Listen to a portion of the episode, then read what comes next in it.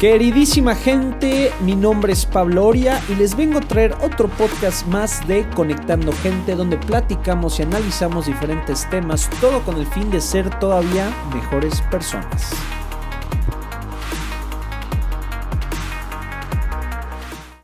Queridísima gente, ¿cómo están? Bienvenidos a otro podcast especial. El día de hoy nos acompaña María Salamanca, psicóloga, una profesional en su área y ella sobre todo tiene una cuenta en Instagram que la pueden seguir que se llama Psicología de Peso. Ella es parte del equipo Valiance, un equipo de nutrólogos, doctores y obviamente psicólogos donde ven todo el tema en cuestión de peso y demás. Pues bueno, María, gracias por estar aquí, gracias por acompañarnos. Hola Pablo, gracias por invitarme. No, qué bueno, feliz de tenerte y pues como, como ya habíamos platicado, feliz de tener una profesional en el área para platicar con mi... No, pues muchísimas gracias. Qué bueno, María. Pues vamos a empezar a hablar de un tema el día de hoy que lo vi en uno de tus posts y la verdad se me hizo muy padre. ¿Qué? Y te pregunto a ti, el tema es la... Te pregunto a ti, ahora sí, ¿qué es la dismorfia? Ok, Pablo, mira, la dismorfia es una alteración de la percepción en la que las personas que la padecen empiezan a sentir que tienen un defecto en su cuerpo. Ok. El problema es que empiezan a tener ideas intrusivas sobre ese, entre comillas, defecto, ¿no? Supongamos que para una persona es una nariz, ¿no? Primero es que fea está mi nariz, después es, no, es que mi nariz de verdad está horrible, pasan por una eh, ventana donde pueden ver su reflejo y lo primero que ven es la nariz y la ven deforme y luego esos pensamientos van evolucionando. Seguro esta persona con la que estoy platicando solamente se está fijando en mi nariz y piensa que es horrible y le da mucho asco y seguramente ya no va a querer volver a platicar conmigo. Esas personas que se están riendo a lo lejos, seguro se están riendo de pues mi lo primero que piensa. No, no, no, sabes. Exactamente. O sea, es un, una idea que, que se escala, digamos, al grado en el que puede representar una discapacidad para la persona. ¿A qué me refiero con esto, Pablo?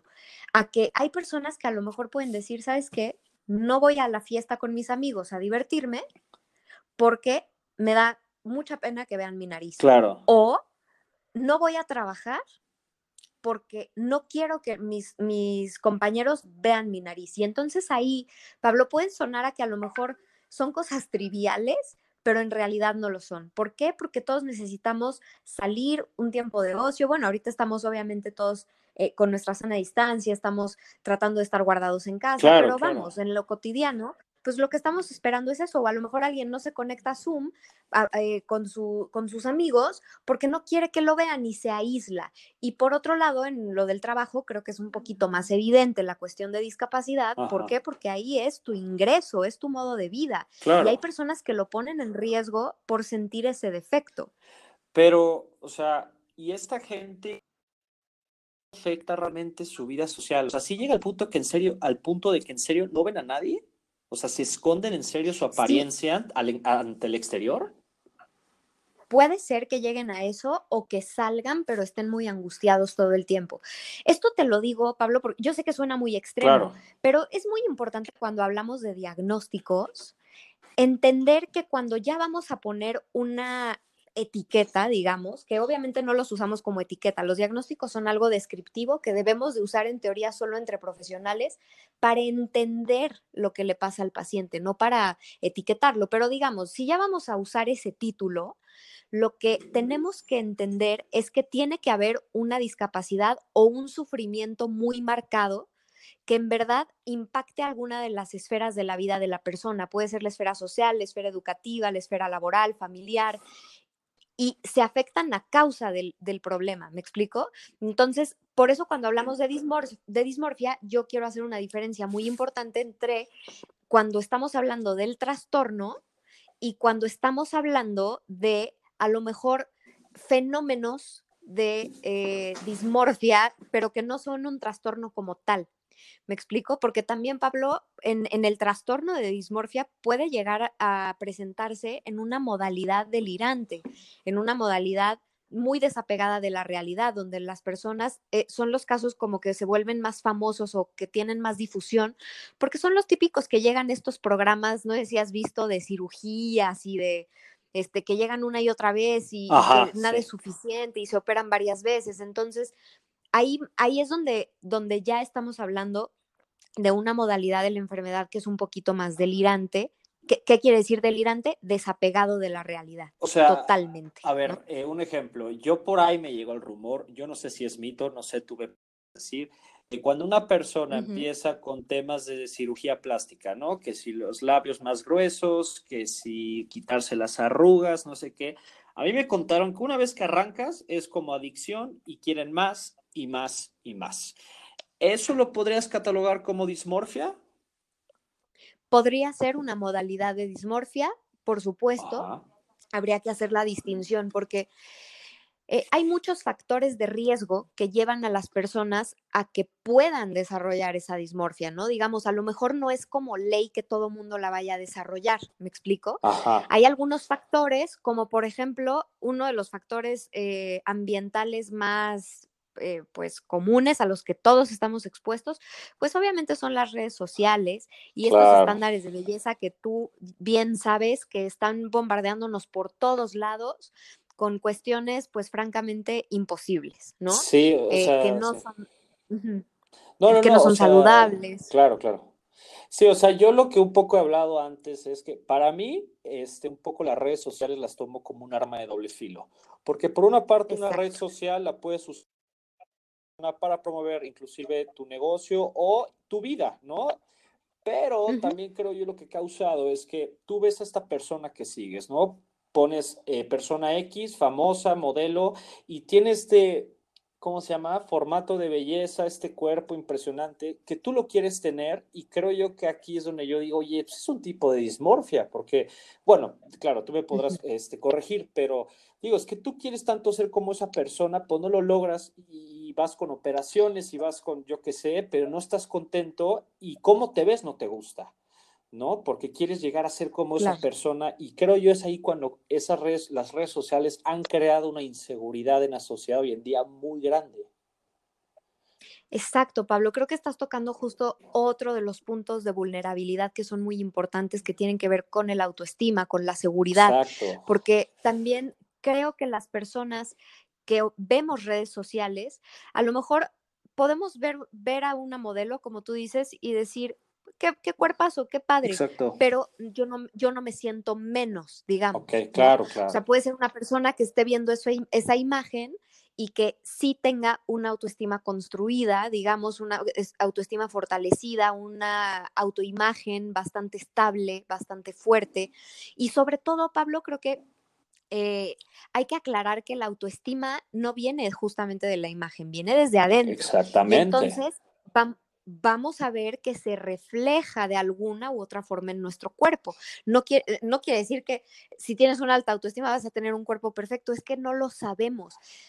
Lo que, lo que, a lo que voy es un poco es que caras vemos y autoestimas no sabemos. ¿Por qué? Porque claro. Puede ser, puede ser que haya una persona, Pablo, que va al cirujano y se hace un arreglito, se pone una cosita por acá, una por allá, lo que sea, ¿no? Eh, no quiero ni siquiera juzgarlo porque de verdad que creo que hay también como eh, que respetar un poco como esa libertad que la gente tiene a nivel estético, digamos, de proyectar una imagen, ¿no? Eh, tanto con la ropa como con el pelo, el color de pelo, ¿no? Cómo te quieres ver. Al final se trata de identidad y no es patológico querer reflejar una imagen que te sea congruente con, con cómo tú te sientes por dentro. No sé si me explico hasta este punto. No, sí, sí, sí entiendo. eso, eso, es saludable, ¿estamos de acuerdo? Exactamente. eso es normal. Es normal. ¿Cuál, ¿Cuál es el problema cuando una persona no va para que el cirujano le ayude, digamos, o, le, eh, le, le, ayude, pues sí, le ayude a construir esta congruencia en el espejo, sino que más bien hay una disparidad tan grande entre cómo me siento y cómo lo que creo que reflejo, digamos, que no va a haber cirugía que aguante el encubrir todo lo que yo creo que traigo por dentro que no vale la pena, que es feo, que es, sí no sé si me explico hasta este punto, o sea, es como algo que viene desde adentro y muchas veces se desplaza todas estas cosas que no nos gustan de nosotros o que creemos que a los demás no quieren de nosotros, lo desplazamos y lo concentramos en qué fea nariz, pero qué feas piernas, pero mira mi panza, nadie me va a querer, nadie me va a aceptar. Y fíjate, Pablo, los términos que estoy usando, ¿sabes? Sí. O sea, ¿por qué alguien no me querría? Porque yo tengo una pancita, ¿sabes? ¿Por qué el cariño o la aceptación o la admiración tendrían que reducirse a una parte del cuerpo. Ahí estamos viendo que algo no está lógico, ¿me explico? Y que las personas más bien lo que tendemos a hacer es reducir a cuestiones como muy objetivas, ¿no? La panza, el cachete, cuestiones que son más bien internas y ahí es donde ningún cirujano, donde ningún outfit, donde ningún maquillaje te va a ayudar a regresarte congruencia. Nada va a ser suficiente. Claro, claro. Sí, yo, o sea, yo en mi caso, yo una época que, que buscaba el, ya sabes, el, el fuerte, el, el, abdomen marcado y demás. Pero yo me acuerdo que cuando medio que llegué a ese punto, me di cuenta que pues una ni, ni era lo que quería, o bueno, no era suficiente. Y yo en mi caso, pues fue un proceso que toma tiempo y demás, pero un poco empecé a aceptarme más, en vez de cómo me veo, de cómo soy, para quitarme esa inseguridad de, o sea, si, o sea, por ejemplo, yo soy, de cierta manera soy chaparro, pues soy un poco ancho de la espalda y de repente alguien me decía, no, es que tú tienes la espalda muy ancha. Y yo les, y llegó, yo cuando ya estaba más seguro mismo, les decía, bueno, pues volteate y ve para otra parte. claro, claro. Ya, ya, no dejaba que realmente eso me afectaba, porque me empecé a dar cuenta que vale mucho más dentro de una persona como es a cómo se ve, ¿no? Yo creo que eso es, creo yo que ese argumento pocos me lo pueden discutir.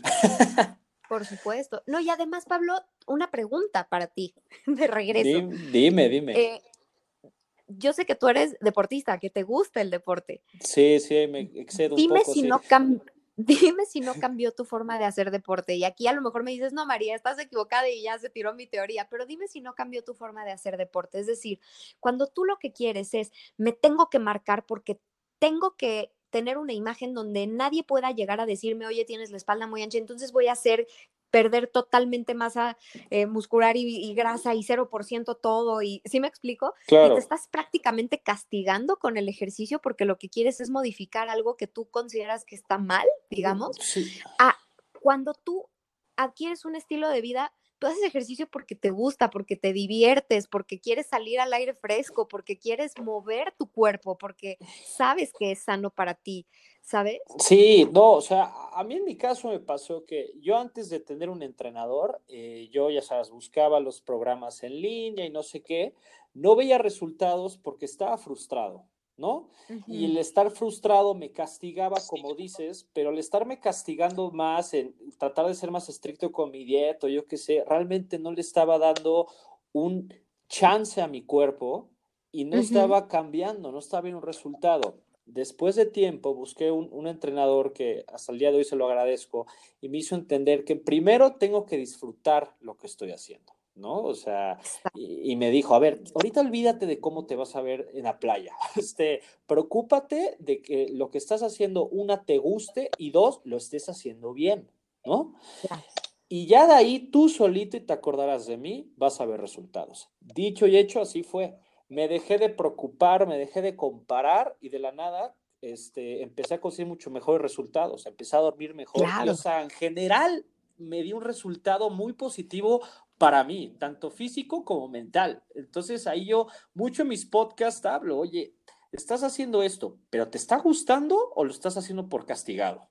Exacto. Entonces, este, tú ahí tú tienes que, cuando yo digo a gente, frénate, piensa y ve si el proceso que estás haciendo realmente te está gustando. Porque claro, meta que busques, llámese deporte, llámese profesional, educativo, claro, va a haber momentos, va a haber eh, frenos, va a haber momentos por duros, por supuesto, eso es ley de vida, ¿no? Pero yo sí creo que ese proceso al final tienes que voltear y decir, oye, sí me gustó, lo disfruté, aprendí, pero si te estás castigando, como me estás diciendo, no va a jalar. O sea, claro. para mí no va a jalar. Entonces ahí un poco respondo a tu pregunta. No, claro, y además tiene todo el sentido. También es cierto que para cambiar nuestra perspectiva, para cambiar el chip, ¿no? Como dicen por ahí, pues también a veces hay que, hay que atravesar, ¿sabes? Por esas ideas que nos aquejan o que nos atacan cuando estamos haciendo algo, ¿no? A lo mejor nosotros mismos al hacer ejercicio, al decidir qué comemos, qué no comemos o cómo nos arreglamos, cómo, cómo nos hablamos cuando nos vemos al espejo, yo creo que primero tiene que ser un trabajo consciente, ¿sabes? Y después se va a ir haciendo una rutina y se va a ir haciendo algo natural, pero lo primero es concientizarlo para poderlo confrontar, que es algo que en psicoanálisis en psicoanálisis lo trabajamos muchísimo y también trabajamos mucho esa conexión mente-cuerpo. Lo que tú me dices ahorita, bueno, hoy mi cuerpo refleja cómo me siento. Y como dices, no es nada más, me siento bien y entonces ya estoy fuerte. No, pero hago ejercicio, o sea, todas las actividades que hago son en consecuencia de que me quiero, no de que me odio. Exactamente, exactamente.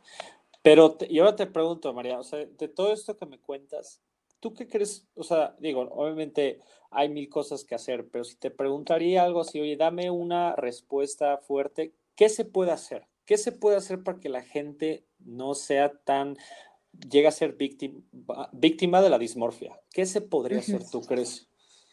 Pablo, yo creo que algo que se tiene que hacer, y te voy a decir algo, creo que ahorita con esta pandemia, con todo lo que está pasando en el mundo, no solo en la sintomatología de dismorfia, vemos este mensaje que te voy a dar ahorita, lo vemos por todos lados, ¿no? En otras frentes. Tenemos que voltear a ver nuestras relaciones. Tenemos que voltear a ver nuestra autoestima, cómo nos construimos, nuestro autoconcepto, nuestra identidad. Tenemos que empezar a priorizar lo que verdaderamente importa. Somos una sociedad, todas las sociedades a través del tiempo tienen distintos retos, ¿no? así cosas buenas y cosas malas, ¿no? El reto que nosotros tenemos como sociedad, que también tenemos muchas cosas muy positivas, ¿no? Es que es enfrentar esa superficialidad y ese consumismo Que, que, tenemos. Me vas a decir, María, ¿qué tiene que ver eso con la imagen? Mucho. Porque tú te construyes en un setting sociocultural, ¿sabes? Entonces, a ti te meten ideas en la cabeza. Desde muy chiquitas las niñas están escuchando que la mamá está a dieta, desde muy chiquitas están escuchando que si el papá se fue con no sé quién, ¿sabes? O sea, okay, sí, muy fuertes. Y también, también ve lo que nos venden. Pablo, el programa de 15 días que te va a solucionar ah, para siempre. Soluciones mágicas, es el, el programa milagro, sí, sí. Y Tú dime, ¿qué es lo que funciona? La introspección. Es que no hay de otra. Y yo sé que a lo mejor muchas personas en este momento se van a decepcionar y me van a decir, María, no, pero dime la fórmula. Es que la fórmula es atrévete a conocerte, atrévete a enfrentarte a esas inseguridades que hoy te tienen comiendo dos lechugas, juzgándote por tu nariz, usando 40 filtros de Instagram y en muchos casos, Pablo, operándose, porque yo creo que sí, ya, sobre todo en Estados Unidos, eh, no, eh, eh, tenemos como muy evidente cómo ha empezado a filtrarse la dismorfia, sobre todo en población vulnerable que son los adolescentes. Tenemos adolescentes ya que tienen, desde nuestra perspectiva estética, ¿no? Como cultural, mm, ya los vemos un poco deformes, pero si te fijas, ellas lo consideran algo normal, tener una boca como la de Kylie Jenner, ¿no? Ok, sí. que parecen pues como una boca de globo, ¿no? Por así decirlo, o tener este estos cuerpos hiper delgados, ¿no? Este, que, hasta la cabeza se ve grande y eso, hasta hay unas muñequitas que las niñas compran que, se llamaban brats, no sé si todavía las vendan, pero era como parecer una brats, ¿no? Y claro, claro. con los ojos enormes, o como que ya tenemos un, un referente de belleza que yo creo que en Estados Unidos sobre todo se ve mucho más evidente esta alteración de los conceptos, digamos, de belleza y esta como separación tan grande que hay entre la imagen y lo interno. Vemos estos programas famosísimos, ¿no? De, Housewives de no sé cuántos y pura gente como muy de plástico, ¿sabes? Que solamente está generando... Pues. Exacto, y que solo generan conflicto unos con otros, igual las bloggers, ¿no? Son estas pieles, que me voy a volver a aterrizar a México, ¿no? Estas pieles perfectas, estos eh, cuerpos sin un gramo de grasa, eh, cuerpos también francamente anoréxicos, Pablo, y eso hay que decirlo porque creo que también hay que tener conciencia y decir las cosas como son, ¿no? Eh, que son enaltecidos y, muy admirados, ¿no? Y, todo lo que se sale de esa norma es rechazado y es juzgado y es visto como algo indeseable y entonces nos hemos vuelto una sociedad que no tolera la realidad. Queremos una imagen de, entre comillas, perfección porque no tenemos las herramientas emocionales para tolerar la realidad y la realidad incluye lo, lo guango, lo feo, el, lo flojo, ¿sabes? Sí, no, oye, y, que lo digas así, es, da coraje, ¿no? Este, o sea, es, duro. Yo creo que sí es muy duro, pero también creo que hay que decirlo, porque la, gente y muchos profesionales, tristemente, de la salud mental, también se caen en ese juego, ¿sabes? De decir, no, tú, tú, ¿por qué? Porque lo que quieren es venderte un producto y venderte su curso. Es que, híjole, tristemente cuando dices eso, yo lo sé, tú lo sabes, mucha gente lo sabe en el interior, te quieren vender algo, realmente chance ni siquiera buscan el cambio en ti, es nada más te quieren vender. Por supuesto. Y la verdad es que lo que va a funcionar es revisar cómo estás por dentro. Eso se va a reflejar, se va a empezar a reflejar en todos lados. Se va a empezar a reflejar en tu motivación, se va a empezar a reflejar en cómo eliges a la gente que te rodea, cómo abordas las actividades que te gustan hacer, ¿no? como digamos, como, como castigo o como regalo. ¿Sabes qué? Me voy a regalar una rodadita porque he estado súper estresado esta semana, pues me voy a, dar, a dar una vuelta, ¿no? Sí, totalmente. Oye, y este, y esto, la dismorfia, ¿a quién le afecta más? ¿A, a hombres o mujeres? La verdad no hay como una eh, distinción muy clara porque es una enfermedad, Pablo, que se puede, hay enfermedades que al momento de hacer el registro, eh, es decir, de, que todas las clínicas y los hospitales mandan el, número de diagnósticos que tienen para que se haga un registro, eh, no queda claro porque culturalmente se tiende a diagnosticar más en mujeres tal vez. Ok. ¿No? Y, se diagnostica en hombres hasta que ya es muy grave. ¿Por qué? Porque en mujeres está normalizado. Ok, ya te entendí. Entonces hay que tener cuidado con ese diagnóstico. Yo creo que se puede presentar en los dos. Lo que sí es que personas que tienden a la ansiedad, personas que tienden a eh, eh, ideas obsesivas, porque este tipo de trastorno, la dismorfia, está clasificado en los trastornos obsesivos. Entonces, gente que es muy rígida, gente que es este, muy susceptible a la ansiedad, es vulnerable. Eh, también adolescentes son vulnerables y personas que, eh, que sí tienen baja autoestima también pueden ser muy vulnerables. Ok, sí, sí te entiendo. Sí, yo creo que, pues como dices, gente muy vulnerable a esto y, la verdad es algo que, digo, yo hablo mucho que para mí, cuando a mí me preguntan, oye, ¿para ti qué es la depresión? Yo digo que es como un bicho que te come por dentro, ¿no? Así lo percibo yo y es mi manera amigable de explicarlo, ¿no? Pero, y yo digo que esto la dismorfia igual, es otro tipo de bicho de otro color que se junta y te da todavía más duro una torre. Este, sí mucho, incluso un video el tema de las máscaras, ¿no? De cuando te pones una máscara, y yo creo que está ligado a esto, está muy ligado a esto, porque tú te pones una máscara pretendiendo que eres otra persona porque la gente, no, más bien, no quieres que la gente te vea tal y como eres, te da miedo, te da pena, te da inseguridad. Exacto, y Pablo, también los desórdenes, digamos, mentales o emocionales que se van manifestando en distintas épocas, responden mucho a las exigencias sociales. ¿A qué voy con esto? O a los defectos de la sociedad, ¿no?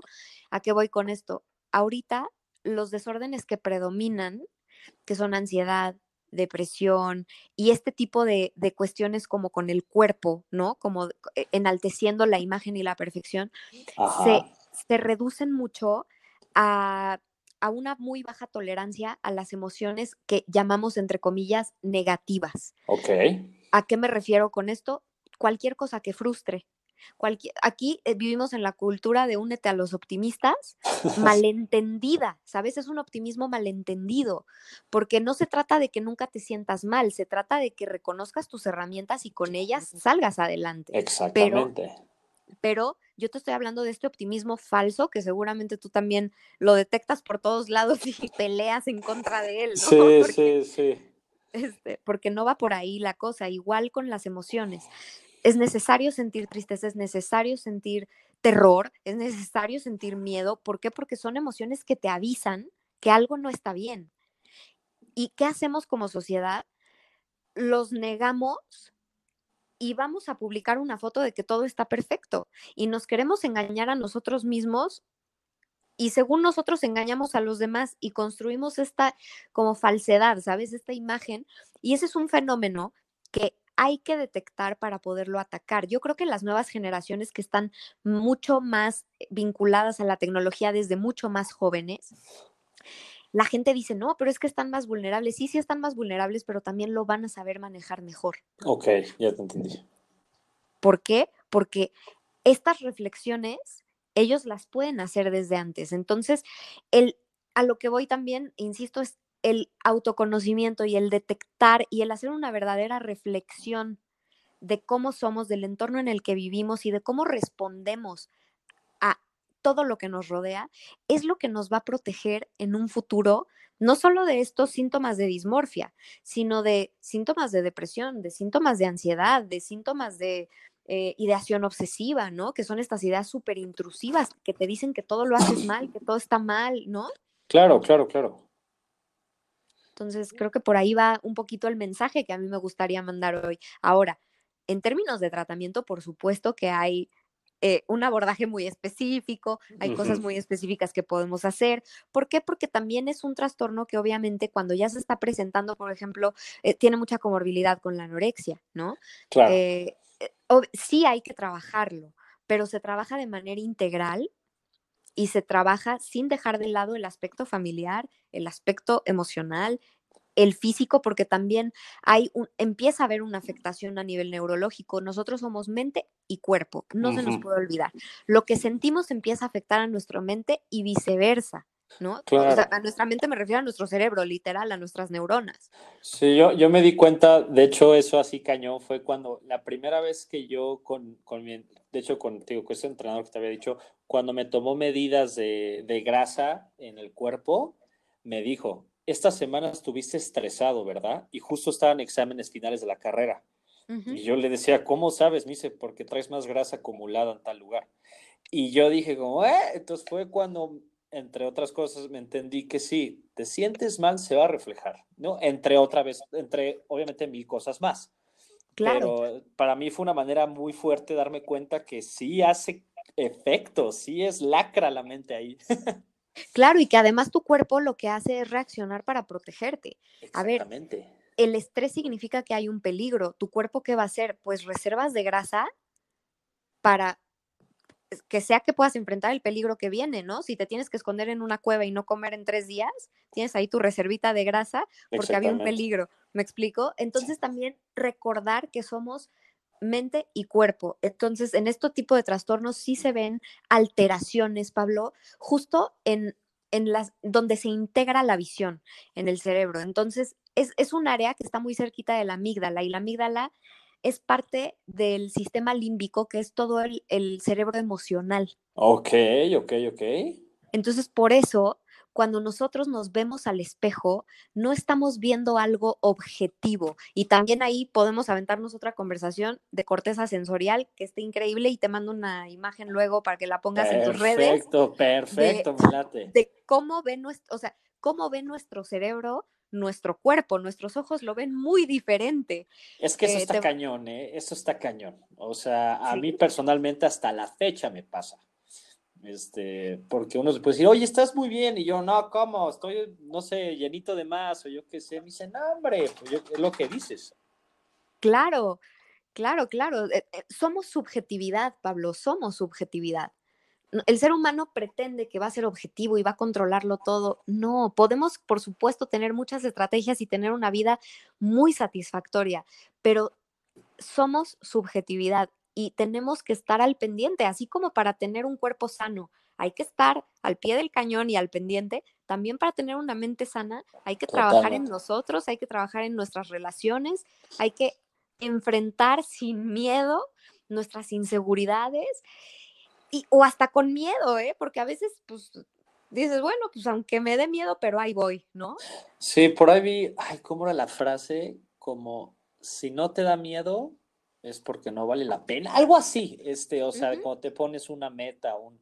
Y sí, o sea, yo, por ejemplo, rapidísimo, cuando antes de arrancar mi primer podcast, estaba, bueno, sudando, y ya con el tiempo lo enfrenté, a veces doy gracias de ese miedo, porque eso me ayudó a agarrar como, agarrar valor, pues. Claro, el miedo te avisa que hay algo en riesgo, hay algo que perder, algo importante. Y qué padre que lo enfrentaras porque, pues, lo padre es poder conectar con la gente, justamente. Exactamente, exactamente. Es algo a mí que siempre me ha gustado y yo, bueno, yo siempre he dicho un poco que a veces, obviamente, claro, lo platiqué, pero ayuda, ayuda profesional, ¿no? Este es indispensable y es totalmente válida, recomendable. Yo siempre he dicho que no hay nada de tener pena de eso, ¿no? Porque luego hay gente, conozco a gente que le da pena decir, es que voy al psicólogo. Yo les digo, a ver, no tengas pena, no tiene nada de malo, al contrario, estás buscando una persona capacitada para ayudarte, ¿no? Y obviamente, pues también digo que a veces yo conectar con la gente, como tú dices, trabajar en tus relaciones y todo eso, es también sumamente importante. Totalmente. Y esta parte de la ayuda profesional, claro que tiene un tabú, eh, porque también a lo mejor, eh, también a lo mejor nosotros no hemos sido muy claros, ¿no? Este, Exacto. En, en, lo que hacemos y en lo que promovemos, porque, por ejemplo, yo como psicoanalista, lo que promueve el psicoanálisis es un espacio donde tú puedas decir y preguntarte y tornar, ¿sabes? Y nadie te va a juzgar y es un espacio de libertad, ¿sabes? No es un espacio de patología, no es un espacio de, estás haciendo esto mal, te voy a dejar esta tarea. No, es un espacio de exploración, de jugar, es un espacio donde no va a pasar nada si tú juegas con tus fantasías, con tus ideas, con tus miedos. Se vale todo ahí adentro eso es increíble, ¿no? En, un consultorio que pueda suceder eso. Como dice un colega, ¿no? La gente nos da permiso de entrar en su mente durante 45 minutos, ¿no? Entonces claro, sí. es, genial. Y obviamente también hay otra parte mucho más terapéutica, donde sí también hay gente que llega con un dolor muy específico sobre el que quiere trabajar y que quiere que se quite, vamos. Pero en la parte de psicoanálisis como tal, la no terapéutica, lo padre es que se trata de tú contigo a entrarle a lo que tú quieras. Las, allá afuera te van a juzgar por todo. Aquí adentro se vale hablar de lo que sea, no hay tabús y eso es muy liberador. Sí, sí, sí, sí. Y eso que dijiste ahorita de te van a juzgar allá afuera por todo, es una realidad fuerte, diría, pero al mismo tiempo yo creo que el hecho que te juzguen si lo sabes usar bien, absorber bien, es lo que te hace muy fuerte. ¿No? Yo, yo, creo que es imposible que te liberes de que te juzguen. ¿No? Y, me atrevo a decir, te juzguen de mala manera. Aquí en China, cualquier persona, por más fregona que nos dé a, entender que es, lo van a juzgar, ¿no? Este, pues yo sí creo que también eso ayuda a que uno crezca su carácter y madure y se haga fuerte, pero pues es parte de, crecer como persona, ¿no? Obviamente tú sabes de esto más que yo y, eh, toda la evolución que conlleva. No, pero creo que es muy importante y además, fíjate cómo entre más superficiales son las relaciones, más susceptibles estamos a ese juicio. Está bien, no se trata de que vamos a ser íntimos de todo mundo, pero sí se trata de que nuestra red de apoyo principal, nuestra gente, ¿no? Ajá que esas relaciones, si están construidas con calidad, vamos a saber que no nos están juzgando porque nos están proyectando sus cosas, ¿no? Y nos están cafeteando porque les hace sentir mejor, sino que si en algún momento nos dicen algo es porque les preocupamos, es porque en verdad nos quieren ayudar a crecer. Exactamente. Y que van a estar principalmente acompañándonos y apoyándonos en lo que emprendamos. Claro ve cómo regresamos al mismo tema, es que son los vínculos. Sí, con los demás y con uno mismo. Exactamente. Oye, y, María, si yo te preguntara a ti, o sea, este, desde el momento que tú se puedes ir, decidiste estudiar la carrera de, psicología y demás, se me hace padrísimo. Si yo te preguntara a ti, ¿cómo te gustaría impactar a la gente, a tus pacientes o, la gente cercana a ti con lo que tú haces, con el trabajo? ¿Cuál sería la manera que más te gustaría llegarles? A ver si no te hice bolas. no, es una pregunta muy poderosa y la verdad creo que tal vez me quede corta con mi respuesta, pero claro, se vale, creo que, lo, salga. lo que a mí me importa más eh, no solamente es acompañar, porque creo que hay una parte del, aspecto terapéutico de lo que hacemos los psicólogos, los psicoanalistas, ¿no? Eh, hay, sí hay una parte terapéutica donde acompañamos a la persona, ¿no? A descubrirse y también las personas nos dejan ver, nos dejan ver cosas increíbles, nos dejan ver cosas oscuras, nos dejan ver todo. Y, creo que el, acompañar es algo que yo eh, agradezco pero digamos, el, el, impacto que a mí me gustaría es el lograr transmitir que se vale ser como somos. Eso, bien. bien, bien, ok. Tenemos todos nuestro lado muy luminoso, tenemos nuestro lado más oscurito, tenemos nuestro, nuestro lado malosillo, ¿no? Tenemos nuestro lado. Sí, sí.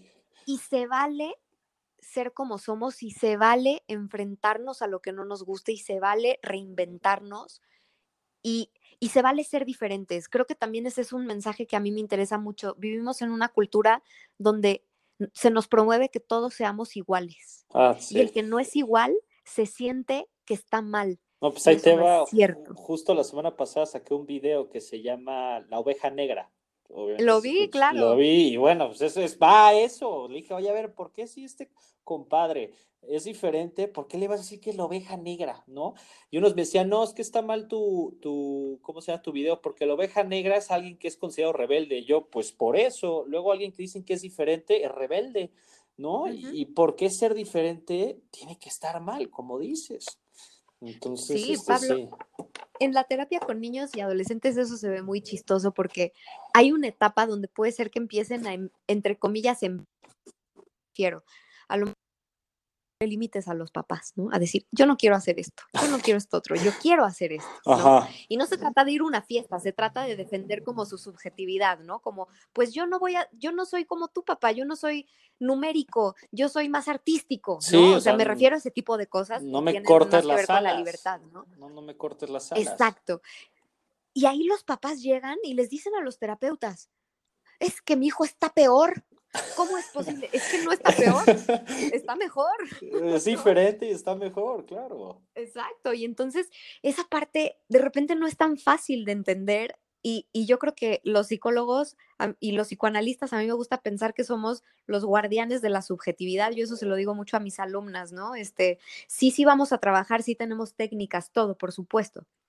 Pero somos los guardianes de la subjetividad. Tenemos que defender el que la gente tenga derecho a ser diferente, que tengan derecho a sentirse bien o a sentirse mal o a regular a veces, ¿sabes? Sí. Y que, que, no tengan miedo a salirse del molde, porque eso es una exigencia que es muy injusta.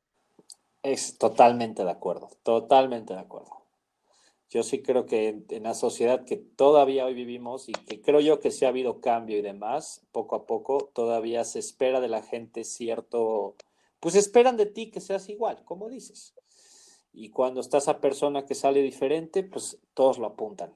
Pero luego pasa que esa persona diferente es la que más exitosa sale. Este, Mi hermano, que él, se dedica mucho a finanzas y demás, me decía, si tú te fijas en los hombres más ricos del mundo o más exitosos, es porque ellos son totalmente diferentes, su pensamiento es diferente.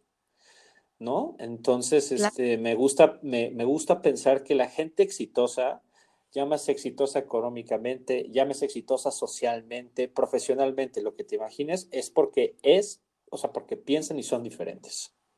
Claro, porque aceptan sus diferencias. Exactamente. No, no, no les, ahora sí que no les llega la dismorfia. Exacto, la dismorfia emocional. Exactamente, muy bien. Ya se conectó ahí desde el principio, excelente. Oye, y María, y a ver, esto pregunto porque tanto para recomendación para mí y para la gente que nos escuche, tú lees, obvio, va, a ver, mal pregunta, obvio sé que lees, pero ¿lees algo de en cuestión de tipo superación presión, personal, crecimiento como persona, algo que recomiendes? Así que se te ocurra un momento. Fíjate que no, Pablo, no leo mucho de superación personal, pero porque no es mi gusto personal, no porque yo considere que esté mal. Claro, claro, claro, claro. Eh, yo encuentro que lo que más me motiva, porque creo que sí es muy interesante esta parte, ¿no? Pues como, o sea, de dónde agarras de pronto ideas, ¿no? Claro, claro. Es, eh, lo que más me motiva es relacionarme con personas, con colegas ya sea de mi propia línea, ¿no? Psicólogos o de otras disciplinas como en Valiance, ¿no? Que tenemos el equipo multidisciplinario o en Fundación APTA, donde también coordino los casos clínicos y trabajo con nutriólogos, con doctores, porque vemos trastornos de la conducta alimentaria. Entonces, ahí eh, yo creo que eso me motiva mucho, escuchar a, personas que hablan de cosas que les apasionan. Excelente. Y poder discutir con ellos es algo que me encanta. Entonces, lo que sí hago es, ahorita que están los webinars por todos lados, me meto a los que puedo, me encanta hablar, mm, eh, perdón, bueno, sí me encanta hablar, punto número uno, pero también me encanta escuchar hablar a gente apasionada por lo que hace. Sí, claro. Ah, pues ahí está, pues ahí lo tienen, gente. No, aquí la super psicóloga María no necesariamente está recomendando leer, pero nos recomienda, como ella dice, hablar con gente que le apasiona lo que hace.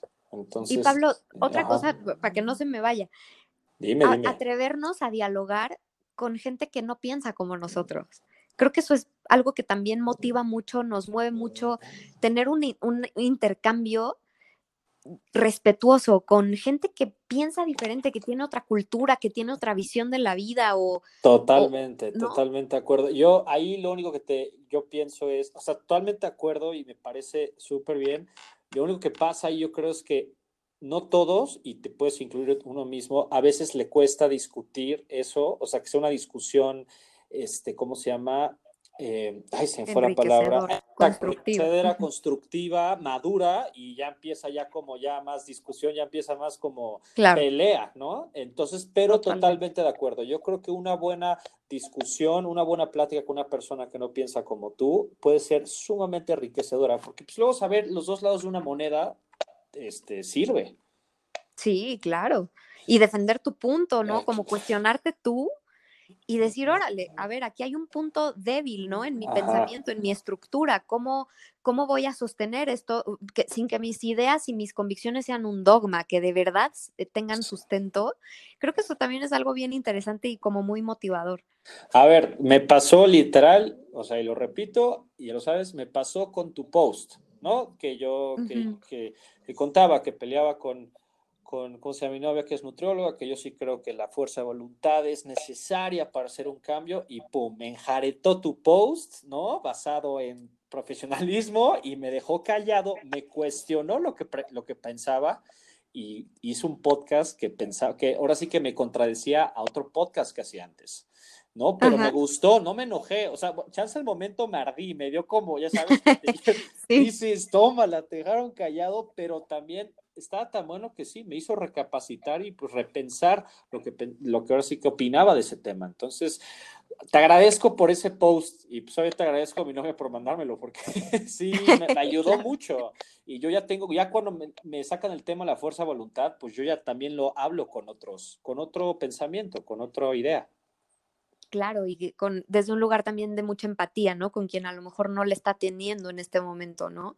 Exactamente, exactamente. Este, pues muy bien, y ahora, y yo creo que ya la, última pregunta, sí, a, ver si, y te pregunto así, ¿qué sigue? ¿Qué sigue para ti? ¿Qué te gustaría un poco buscar? O sea, no te estoy diciendo, te vas a cambiar de trabajo, no, sino buscar como crecimiento dentro de tu, toda tu carrera. ¿Qué sigue? Híjole, muchas cosas, Pablo. sí, sí, sí, sigue eh, pues mucho. Yo creo que, como bien dices, sin que necesariamente implique cambiar de trabajo, ¿no? En el consultorio, bueno, ni se diga, ahí cada, cada nuevo caso es un reto diferente, ¿no? Cada sesión es, diferente, ahí es como otro tipo de trabajo, ¿no? Otro tipo de... Sí, no, no, no, no hay día típico en la oficina. Exactamente, pero digamos en, en la fundación, en Valiance, eh, en, en, la Ibero, que es donde doy clases, creo que siempre hay, hay retos muy importantes, muy padres. Ahorita tenemos el reto de migrar las clases a que sean en línea, es salirnos también de nuestra zona de confort, es construir con los alumnos una educación de calidad, adaptándonos a las circunstancias, adaptándonos a una crisis y sacando lo mejor de ella. Eh, también eh, hacer investigación es una de mis metas personales este, ah, pues dentro de lo profesional. Entonces este, estaré trabajando en una investigación y, pues esperando que esa investigación sea mi tesis de doctorado. Entonces, eh, pues ese es mi, reto. Y Ándale. También en lo personal, obviamente, pues muchísimos retos más que no tienen que ver con lo académico, que no tienen que ver con lo, profesional y creo que es un año que, viene muy padre, Pablo. Gracias por preguntar porque es un año que, viene padre. Sí, yo, yo la verdad lo pregunto siempre porque obviamente cada quien comparte lo que quiera compartir, pues me gusta eh, preguntar eso porque, pues, ¿qué sigue para ti? ¿No? Entonces, este, y pues ahorita que, pues, a alguien se le ocurrió comer una sopa de, murciélago y nos afectó a todos, este, pues todos nos tuvimos que forzar a adaptarnos a otro tipo de estilo de vida, ¿no? Sí. Pero por otra parte se me hace muy cañón cómo sí hemos logrado adaptarnos, ¿no? Entonces, este, un poco de todo. Sí, y en esa línea creo que a mí la pandemia, y se los comparto también porque creo que es muy padre compartir este tipo de cosas, pues a mí la pandemia sí me dejó muy claro algo que es Mm, dónde están mis prioridades, me obligó a cuestionarme mucho. Ah, claro, claro. Cosas que yo pensaba que eran una prioridad. De repente yo, yo creo que a muchos nos pasa, ¿no? Que nos quedamos como atrapados en la inercia del momento, en la emoción de hacer cosas que nos gustan y de repente encontrar un equilibrio creo que es un gran reto en, en este momento que estamos viviendo todos, ¿no? En esta sociedad, en esta etapa histórica. Y ahorita que el mundo literal se paró, Sí. Creo que también y, vuelvo a mi mismo tema, ¿no? A ver, es que los vínculos no los podemos dejar de lado. Sí está padrísimo todo lo demás, padrísimo, pero las relaciones, que es de lo que nos privaron ahorita, ese contacto, ese tocar, ese abrazar, es lo que más nos impacta, es lo que nos construye y es lo que nos da también como esa base para salir al mundo y hacer todas esas otras cosas que están increíbles y que nos encantan. Claro, claro, no, aparte pasa que, pues, digo, tú me corregías si lo digo mal, pero pues el ser humano es un ser social, ¿no? Claro. Y pues esto eh, a, uno, a muchos los pone a prueba. Claro, por supuesto. Y hasta los que no, ¿no? Porque puede ser que alguien que te escuche que diga, no, yo soy muy de estar en mi casa claro, y a mí no me gusta. No, no, pero a lo mejor tienes un amigo, pero es un muy buen amigo. Sí. Y eso es lo que importa. Sí, y por más que hoy en día, gracias a la tecnología, esté las, este, ¿cómo se llama? El FaceTime, el Zoom, Skype, lo que sea, o el WhatsApp, todo esto, pues lo agradezco, pero no es lo mismo. El, contacto, ¿no? Estar, no, no, nunca se va a poder este, copiar con, con la, aunque sea la mejor tecnología. El contacto es único. Exactamente. Pues muy bien, María. Pues ahora sí que yo creo que ya abordamos todo. Digo, me dijiste que te gusta hablar, claramente sí. Me encanta, sí, me encanta. No, te agradezco el tiempo y pues ahí lo tienen, gente. Ahora sí que les traje a una profesional en su área. Este, ahora sí que, María, gracias. Aprendí de más, o sea, me encantó. La verdad me diste otros puntos de vista muy buenos. Me da gusto que coincidamos en muchos puntos y demás, o prácticamente en todo lo que dijiste. Gracias por tu plática. Y pues como dije, gente, ahí lo tienen. Eh, la dis, a ver, lo dije bien, la disformia Dismorfia. Este, es dismorfia, perdóname. Dismorfia es real, gente, es algo que se vive hoy en día, pero es algo que se puede, se puede arreglar, se puede controlar y tenemos a gente profesional como María trabajando día y noche para que se, ahora sí que se pueda llegar a algo mejor, ¿no? Entonces, obviamente, María, a ti y toda la, toda la gente que ejerce y al equipo Valiance y demás, pues muchísimas gracias por eso. Entonces, pues ahí está, gente. Ahora sí que, María, muchísimas gracias por acompañarnos el día de hoy. Espero no, mis preguntas no te hayan puesto incómoda en ningún aspecto. para nada. Este, qué bueno, qué bueno, me ha gustado. Y, plática. Qué bueno, me da muchísimo gusto. Y pues nada, gente, así que nos despedimos. Ahora sí que espero les haya gustado. Cualquier cosa, coméntenos. Y pues María, otra vez, muchísimas gracias por acompañarnos. Y pues bueno, ahí nos estaremos ya con por, nos estaremos ahora sí que ya conociendo en persona, este, cuando por fin se baje esta, esta pandemia. Ya, ya pronto todos vamos a poder eh, seguir con el contacto de otra forma, ¿no? Pero mientras, qué padre conectar así. Pablo, gracias por la invitación. Creo que tu proyecto justo eh, de esto se trata, ¿no? De, hablar desde otro lado, este, de, mostrar un poquito de vulnerabilidad, de apasionarnos sin miedo, ¿no? y creo que eso es súper valioso para, para, todos los que te escuchamos, porque yo también soy, soy tu radio escucha, pod, escucha, no sé cómo se dice. Sí, no, no, pues te lo agradezco, mil gracias. Y este, ay, claro que no se me olvide, lo vuelvo a repetir. Gente, sigan la cuenta de Instagram de María Psicología de Peso, arroba psicología de peso. Este tiene muy buen contenido y contenido realmente de verdad. Este, no nada más hablar por hablar, o sea elaborado por gente profesional, entonces sobre todo por María. Entonces, gente, denle ahí su follow y demás. Y pues otra vez, María, gracias. Y pues bueno, estaremos en contacto. Y nada más, si quieres agregar algo más, por favor. ya, si no, ya nos despedimos. No, ya pobres, llamaré a todos los que nos están escuchando, pero bueno, eso pues pasa cuando hablamos de las cosas que nos gustan. Exactamente, exactamente. Esto es una plática enriquecedora. Pues muy bien, María. Pues bueno, fuerte abrazo y bueno, ahora sí que nos estaremos viendo, bueno, nos estaremos escuchando la siguiente semana, gente. Y pues María, que estés muy bien. Igual, Pablo. Saludos a todos. Claro que sí, hasta luego.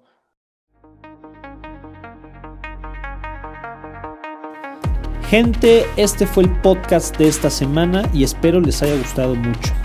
Por favor, no me dejen de seguir mis redes sociales, Oria Pablo en Instagram y Pablo Oria Prado en Facebook. Y también síganme en mi canal de YouTube, por favor.